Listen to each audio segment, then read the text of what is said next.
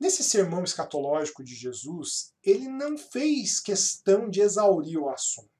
Ele trouxe muitas questões ali. Em Mateus 24,15, por exemplo, ele diz assim: ó, Assim, quando vocês virem o sacrilégio terrível do qual falou o profeta Daniel, no lugar santo, e aí tem um entre parênteses, tem um travessão, enfim, depende da versão que você estiver lendo. Eu estou usando aqui, para fins didáticos, a nova versão internacional e a nova tradução na linguagem de hoje, tá bom? Então eu estou mesclando essas duas aqui para facilitar o nosso entendimento. Mas olha o que ele diz, hum, entre parênteses, ou depois do travessão: quem lê, entenda. Ou seja, precisamos recorrer ao livro de Daniel, precisamos dar uma olhada lá no Apocalipse, precisamos estudar a Bíblia. Não adianta você ficar aqui me ouvindo, não vai resolver nada, porque eu sou falho e muitas das coisas que eu falo são muito simplistas, muito, muito simples, tá? Tem muita coisa mais aí.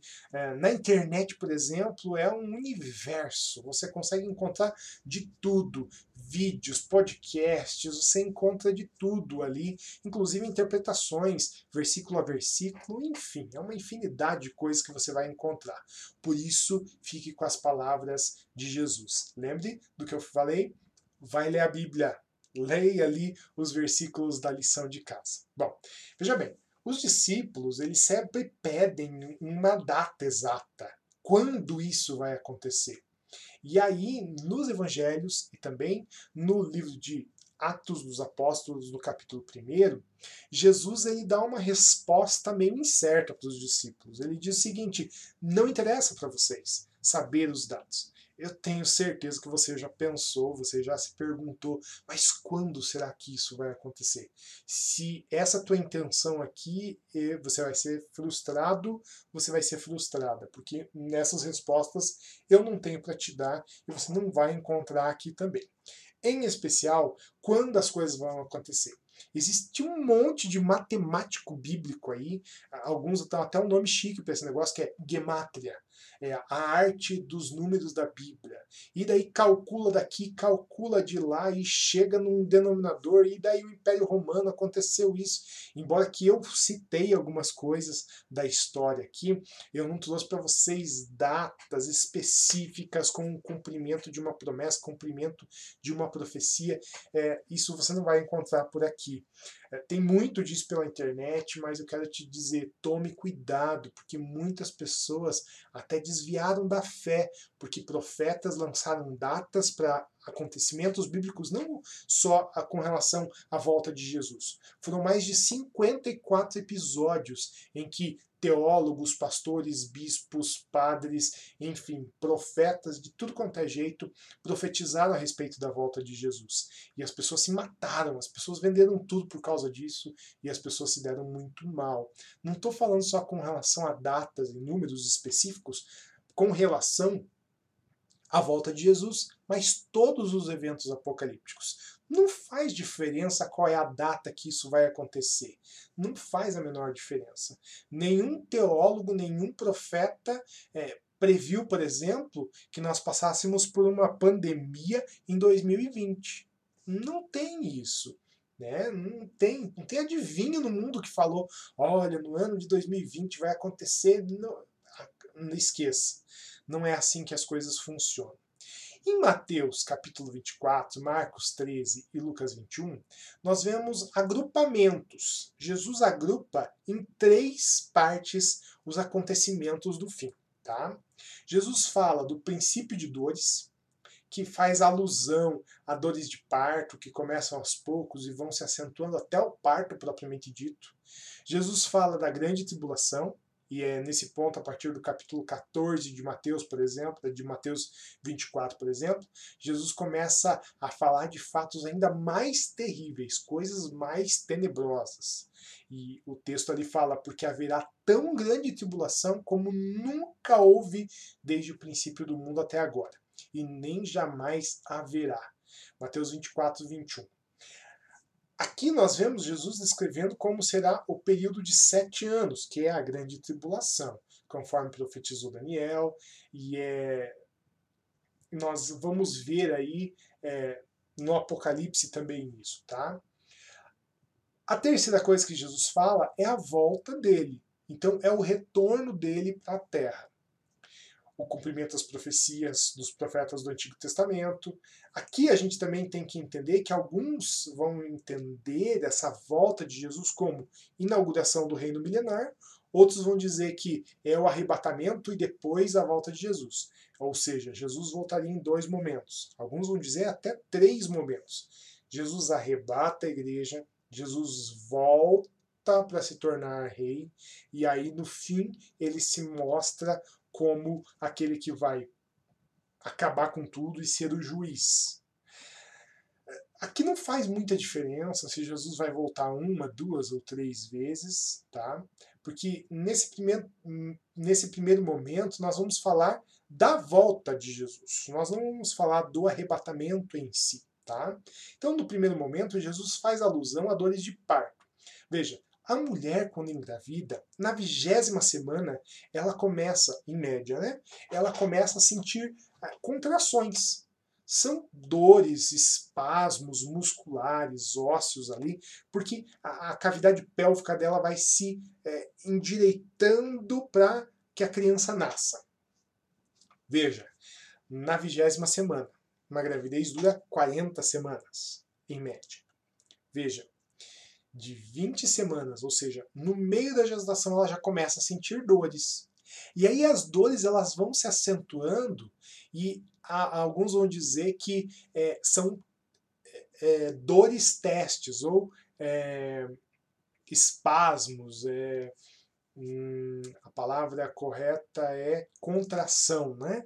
Então são contrações teste. Vai preparando o organismo da mulher vai chegar na 37 semana, que aí já não é mais brincadeira, não é mais teste, não, te, não testa mais nada. Agora começa a se abrir de forma a preparar o canal para que o nenê saia.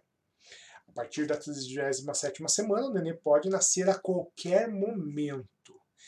Veja, a gente não, não quer se aprofundar demais aqui, mas é inevitável a gente pensar que Jesus está falando aqui de dores de parto propriamente dito. Então são princípios de dores, digamos, tá lá na vigésima semana, tá na metade uh, do, da gestação.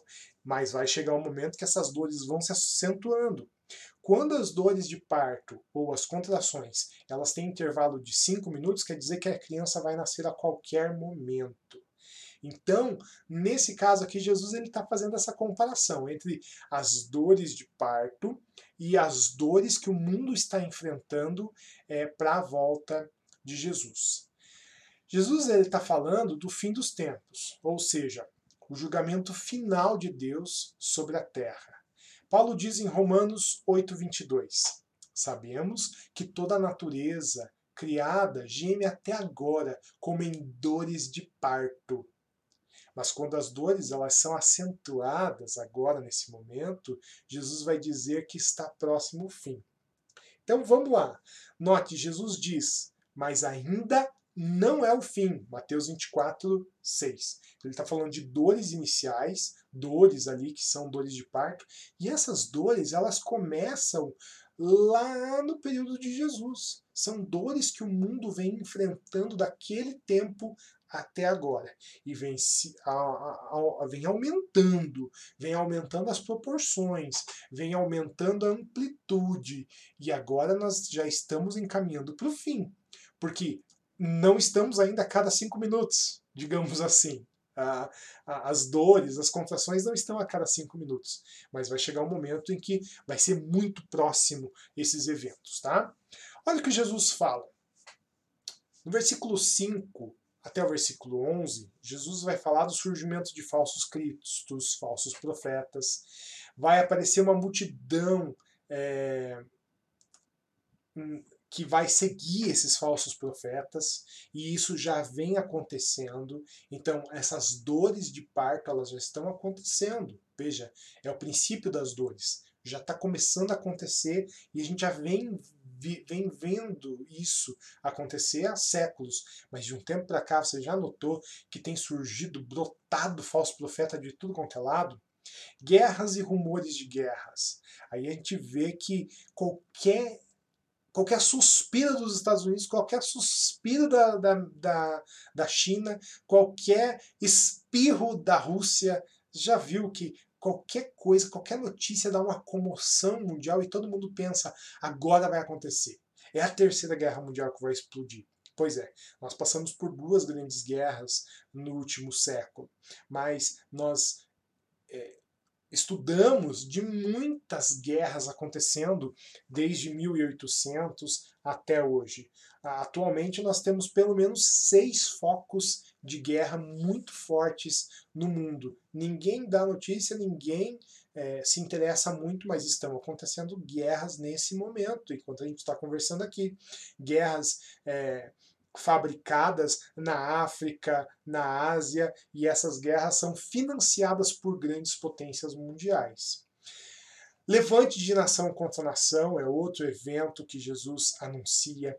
Fome, terremotos, é, terremotos têm se acentuado muito desde que os homens fazem a, a varredura de abalos sísmicos, tem se notado grande aumento de abalos sísmicos sobre a Terra. Perseguição e morte dos discípulos. Veja, a China está perseguindo os cristãos de forma tenebrosa. Há notícias de que hajam mais chineses cristãos do que há cristãos nos Estados Unidos. Veja que coisa interessante. A nação americana está, na verdade, basicamente apóstata, já abandonou a fé há muito tempo, mas estima-se que na China hajam mais cristãos do que na América. Veja, olha que interessante. E lá está havendo grande perseguição aos cristãos. As igrejas estão sendo demolidas. Você vê aí o tempo todo na internet e nos noticiários, muito menos no noticiário, obviamente, dessa perseguição que está acontecendo. Será nesse momento que o Espírito Santo vai capacitar os discípulos a anunciar com mais poder ainda. Alguns dizem que é nesse momento que virá um grande avivamento. Eu particularmente creio nesse avivamento, não que seja como o avivamento de Atos 2, eu não creio nisso porque eu creio que o Espírito Santo foi derramado sobre a igreja naquele momento, de fato e poderosamente, mas sim haverá um propulsionar do Espírito Santo para levar o Evangelho a toda parte. E isso de fato tem acontecido também. Veja, o fato de nós estarmos aqui falando em canais na internet provam que isso é muito possível espalhar o Evangelho de Jesus por toda a terra. Vai acontecer traição nas famílias, pestes em vários lugares. Bom, de peste acho que você já deve estar cansado de ouvir aí, né? É cada dia uma notícia diferente de um novo vírus que está vindo para explodir tudo, né? Além dessa pandemia que nós temos passado. Acontecimentos terríveis, Lucas capítulo 21, versículo 11 vai falar. Grandes sinais nos céus.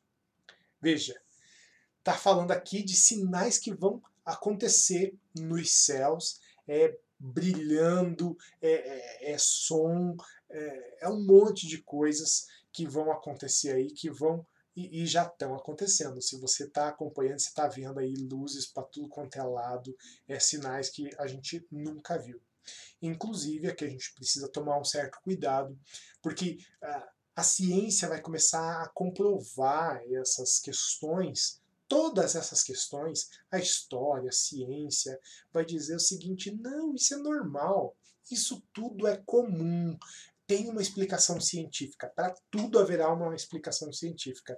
Mas eu e você, que somos filhos de Deus, e espero que você já tenha tomado a sua decisão por Jesus, é, você vai entender, você vai ter certeza que o tempo do fim está chegando e que Jesus está voltando. Jesus passa a falar na sequência Agora, a partir, eu vou tomar como base o capítulo 24 de Mateus, tá? Então, lá em Mateus 24, do 1 até o, do 5 até o 11, vai falar desses sinais, os princípios das dores, tá? No versículo 12, 13 é meio que transitório, e do 14 em diante, ele vai falar que o negócio começa a apertar. Jesus ele passa a falar nesse momento, então, dos fatos que é, dão início ao fim dos tempos propriamente dito. Mas dessa vez, as dores elas não são mais esparçadas, um dia sim, um dia não, não. As dores dessa mulher que está grávida, elas já estão lá na 38ª, 39 semana. O nenê pode nascer a qualquer momento. Agora, Jesus está falando do período que a maioria dos teóricos da escatologia vai dizer e vai concordar que vai ser uma duração de sete anos. Isso com base em Daniel capítulo 9, versículo 20 até o 27, além do Apocalipse 12, quando fala de 1260 dias, e depois mais é, no Apocalipse vai falar de tempo, tempos e meio tempo. Já estou dando uma introdução aí nas próximas semanas dos símbolos, né? Que representam um período de três anos e meio e depois outros três anos e meio. Ou seja, o período de sete anos em que o anticristo vai é, governar. O que marca esse período ainda mais é que Jesus ele disse em Lucas capítulo 21, 22, é, ele diz assim: Pois esses são os dias da vingança em cumprimento de tudo que foi escrito. Isso mostra que o tempo de julgamento de Jesus ele é derramado sobre a terra. Então Jesus agora ele vai derramar sobre a terra o seu julgamento. E julgamento não aquela parte do julgamento em que é, são avaliados os fatos. Não. Agora é julgamento executado. Agora é dizer, ó, vocês sofrerão pelo que aconteceu até agora. Esse período de grande tribulação, Jesus ele vai dizer que o evangelho vai ser pregado em todo mundo. É, vai acontecer nesse período um sacrilégio terrível, uma abominação desoladora, é uma grande profanação, que é o que ele vai falar sobre Daniel. Daniel diz que vai ser colocado no lugar de adoração algo profano, algo que vai escandalizar. É, então, alguns vão dizer que é justamente o momento em que o anticristo ele sobe ao trono para ser adorado vai acontecer uma grande tribulação como jamais existiu. E a gente vai falar sobre as, o derramamento das taças da ira de Deus, que está lá em Apocalipse. Nós vamos falar nesse tempo das, da, dos sete anos da grande tribulação de coisas terríveis, dores terríveis. Jesus ele fala, ai das grávidas nesse tempo, ai daquelas pessoas que é, tão fragilizadas nesse momento que não vão nem conseguir escapar, não vão nem conseguir fugir. A, Apocalipse vai dizer que as pessoas vão querer a morte, mas a morte eles não vão conseguir encontrar. É um momento de muita dor, é um momento de muita perseguição, é um momento de muita desgraça. Profunda perseguição dos cristãos, diz Jesus. Terríveis sinais da ira de Deus na terra, no céu e no mar. Lucas 21, 25 e 26 vai falar sobre isso.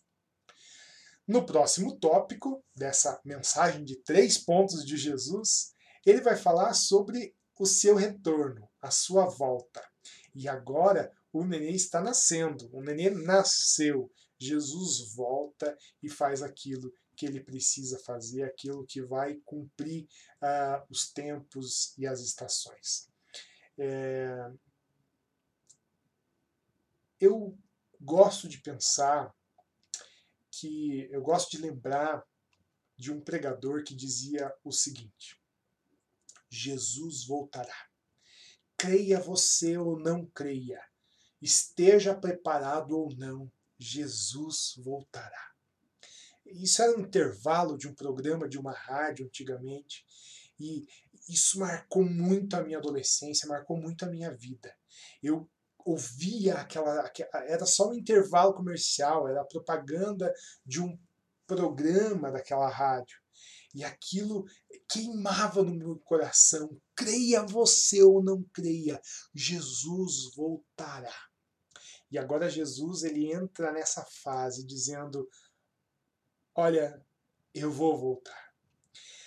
Olha as palavras-chave nesse momento na fala de Jesus. Mateus 24, 42 diz: Portanto, vigiem, porque vocês não sabem que dia virá o seu Senhor. Jesus não está falando de forma sequencial aqui. Então, abandone a questão aqui de forma sequencial no texto de Marcos, Mateus e de é Lucas. Ele não está falando de forma sequencial.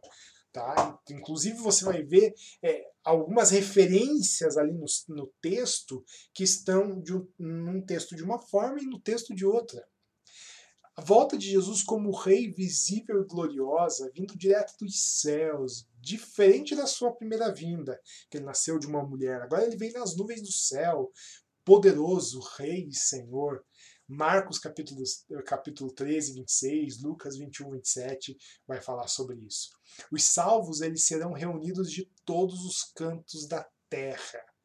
Os sinais apontam para a vinda muito próxima. Então Jesus vai dizer: olhem para a figueira. Olhe lá. Se já está saindo flor, é porque os frutos vão vir. Então ele está relacionando ali. Alguns vão trazer uma interpretação aqui, a figueira, Israel e blá blá blá blá blá blá. Mas é, pensa comigo. Nós precisamos olhar para aquilo que Jesus disse. Jesus disse: haverão dores, haverão dores terríveis e, e haverão tempos complicados, mas eu vou voltar. Olhem as estações. É isso que Jesus está dizendo.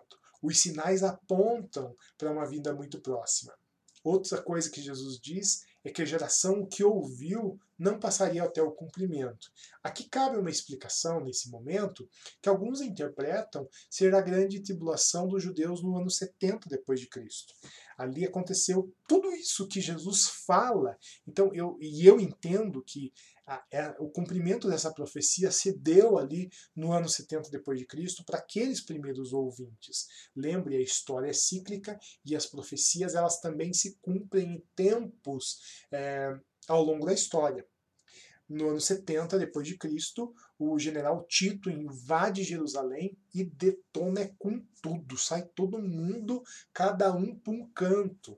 E de fato as pessoas, a, a narração dessa história que as pessoas fugiam e as pessoas eram alcançadas por cavalos, por soldados e foi um momento terrível na história dos judeus e na história dos primeiros cristãos ali em Jerusalém. Jerusalém foi sitiada, como Jesus anuncia em Mateus capítulo 24, Marcos capítulo 13 e Lucas capítulo 21.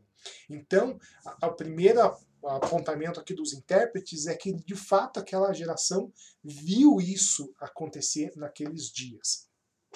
Outros vão dizer que é a geração de forma genérica, a geração dos judeus que viveriam por todo por todo o tempo até os nossos dias, até os dias do cumprimento exato dessas profecias de Jesus e inclusive até a volta dele.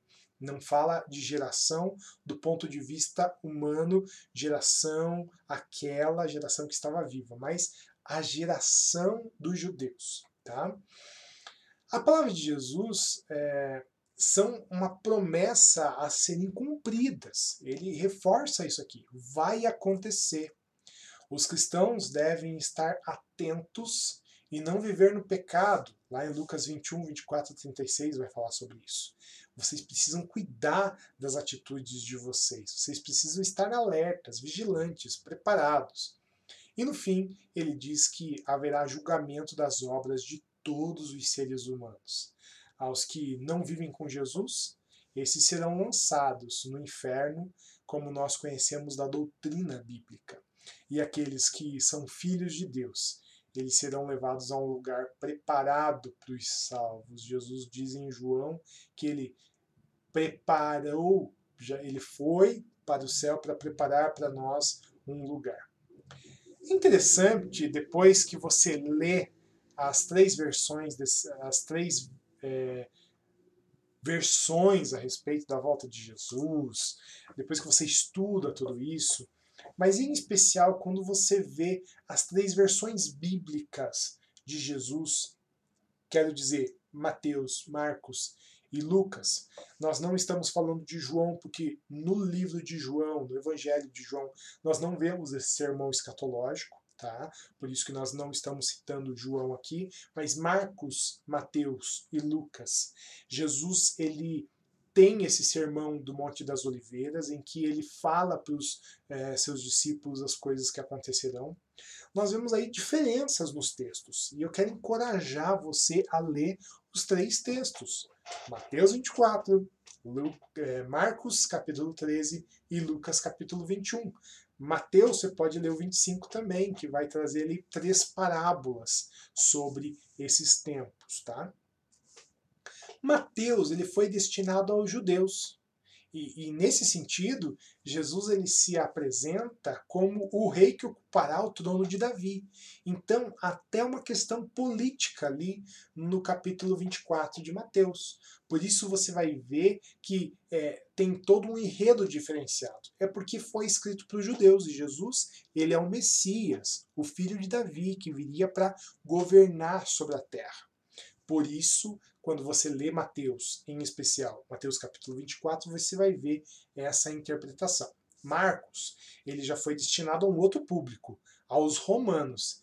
Então a descrição dos fatos aponta para acontecimentos é, que não são políticos, porque os romanos já tinham a sua própria política, já tinham a sua própria forma de visualizar as coisas, então não fazia muito sentido falar de um rei dos judeus. Mas agora, então, Marcos apresenta como uma realidade espiritual, um evangelho em ação, mas uma ação espiritual. E no, ao longo do livro de Marcos, você vai ver que é, os eventos são muito rápidos, com riqueza de detalhes, mas muito rápido. É o evangelho em ação, Jesus em ação.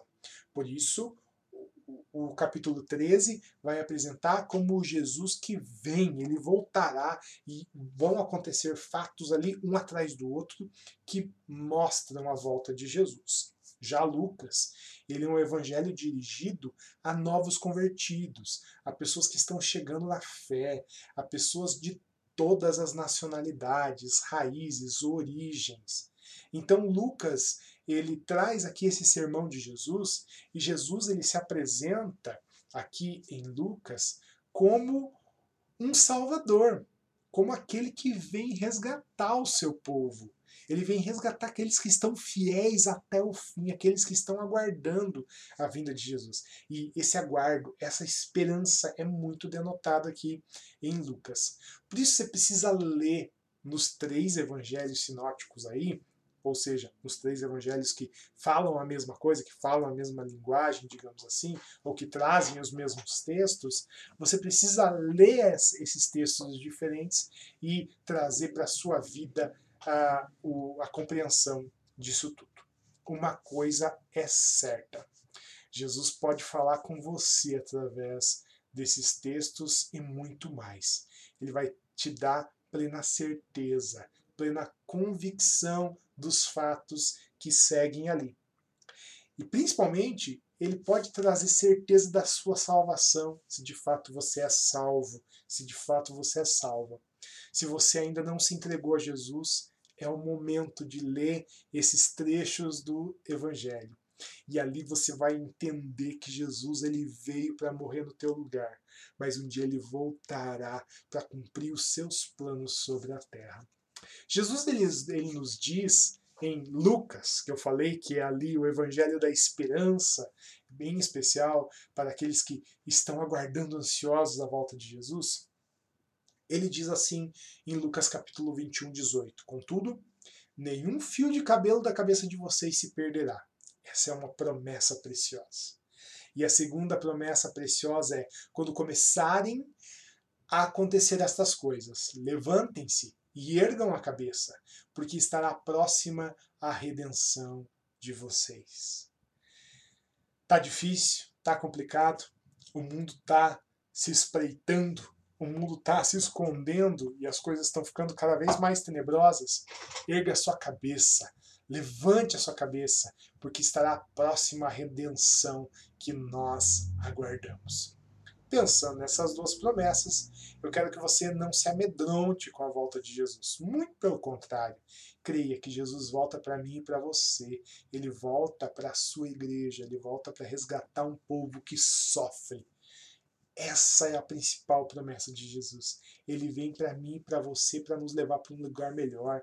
Ele vem para mim e para você para executar suas promessas. Caso que você esteja pensando é, eu não estou preparado, eu não estou preparada para esse momento, eu sou pecador demais, eu sou pecadora demais. Veja, João, o escritor de Apocalipse, que fala muito sobre esse tempo tenebroso e sobre a volta de Jesus, ele diz o seguinte na primeira carta dele, no capítulo 2, versículo 1. Meus filhinhos, escrevo a vocês essas coisas para que vocês não pequem. Se, porém, alguém pecar, temos um intercessor junto ao Pai. É um advogado mesmo. É aquele que vai intervir na minha e na tua causa. Jesus Cristo, o justo. Ele pode apagar todo o pecado e purificar você de toda a impureza. Você pode agora mesmo, nesse momento, entregar-se a Jesus, pedir para Ele perdão dos seus pecados e esqueça as coisas que você fez ou as coisas que você faz. Não é por merecimento, é por graça. Ele manifestou graça para nós. Ele nos dá de presente. Por isso, não fique com medo. Creia nas promessas de Jesus. Bem, esses foram os, os fatos descritos por Jesus sobre o fim, mas eu quero te deixar mais uma vez uma mensagem. Cuide para que ninguém te engane. Cuidado, ninguém pode te enganar. Jesus voltará, mas ele é justo juiz, mas ele também é o teu defensor.